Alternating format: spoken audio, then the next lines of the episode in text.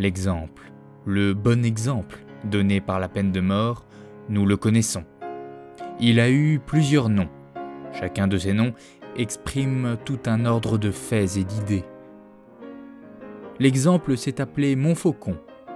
Il s'est appelé la place de Grève. Il s'appelle aujourd'hui la barrière Saint-Jacques. Examinez les trois termes de cette progression décroissante. Montfaucon, l'exemple terrible et permanent. La place de Grève, l'exemple qui est encore terrible mais qui n'est plus permanent. La barrière Saint-Jacques, l'exemple qui n'est plus ni permanent ni terrible. L'exemple inquiet, honteux, timide, effrayé de lui-même.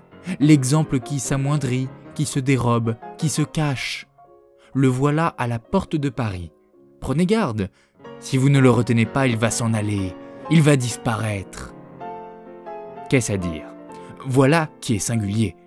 L'exemple qui se cache.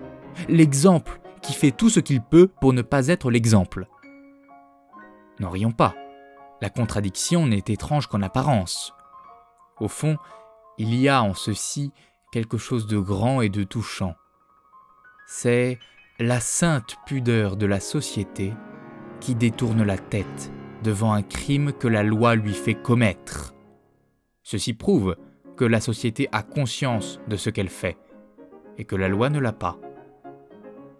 Voyez, examinez, réfléchissez. Vous tenez à l'exemple. Pourquoi? Pour ce qu'il enseigne. Que voulez-vous enseigner avec votre exemple? Qu'il ne faut pas tuer. Et comment enseignez-vous qu'il ne faut pas tuer? En tuant. En France, l'exemple se cache à demi. En Amérique, il se cache tout à fait. Ces jours-ci, on a pu lire dans les journaux américains l'exécution d'un nommé Hall. L'exécution a eu lieu non sur une apparence de place publique, comme à Paris, mais dans l'intérieur de la prison. Dans la geôle. Y avait-il des spectateurs? Oui, sans doute. Que deviendrait l'exemple s'il n'y avait pas de spectateurs? Quel spectateur donc? D'abord, la famille. La famille de qui? Du condamné? Non, de la victime. C'est pour la famille de la victime que l'exemple s'est fait. L'exemple a dit au père, à la mère, au mari, c'était une femme qui avait été assassinée, au frère de la victime, cela vous apprendra. Ah, j'oublie, il y avait encore d'autres spectateurs, une vingtaine de gentlemen qui avaient obtenu des entrées de faveur, moyennant une guinée par personne.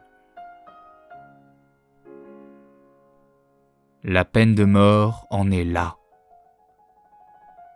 Elle donne des spectacles à huis clos, à des privilégiés, des spectacles où elle se fait payer et elle appelle cela des exemples. De deux choses l'une. Ou l'exemple donné par la peine de mort est moral, ou il est immoral. S'il est moral, pourquoi le cachez-vous? S'il est immoral, pourquoi le faites-vous? Pour que l'exemple soit l'exemple, il faut qu'il soit grand. S'il est petit, il ne fait pas frémir, il fait vomir.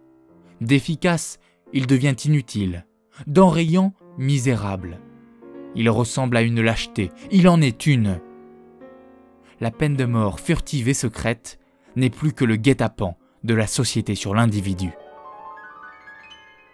Soyez donc conséquents.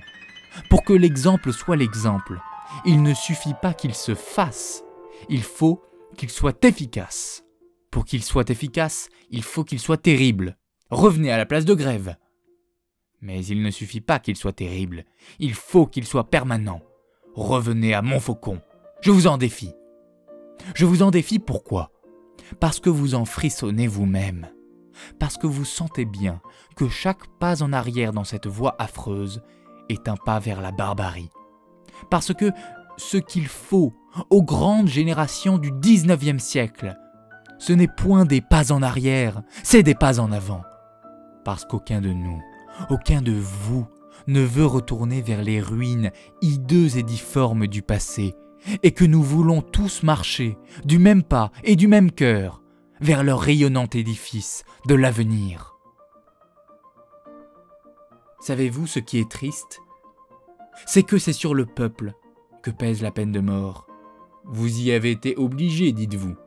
Il y avait dans un plateau de la balance l'ignorance et la misère, il fallait un contrepoids dans l'autre plateau, vous y avez mis la peine de mort. Eh bien, ôtez la peine de mort. Vous voilà forcé.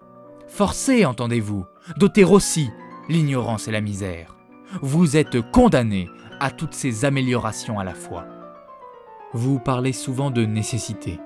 Je mets la nécessité du côté du progrès, en vous contraignant d'y courir, par un peu de danger au besoin.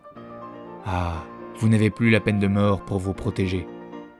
Ah, vous avez là devant vous, face à face, l'ignorance et la misère, ces pourvoyeuses de l'échafaud, et vous n'avez plus l'échafaud.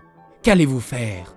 Par Dieu, combattre, détruire l'ignorance, détruire la misère. C'est ce que je veux. Oui, je veux vous précipiter dans le progrès. Je veux brûler vos vaisseaux pour que vous ne puissiez revenir lâchement en arrière. Législateurs, économistes, publicistes, criminalistes, je veux vous pousser par les épaules dans les nouveautés fécondes et humaines, comme on jette brusquement à l'eau l'enfant auquel on veut apprendre à nager. Vous voilà en pleine humanité. J'en suis fâché. Nagez Tirez-vous de là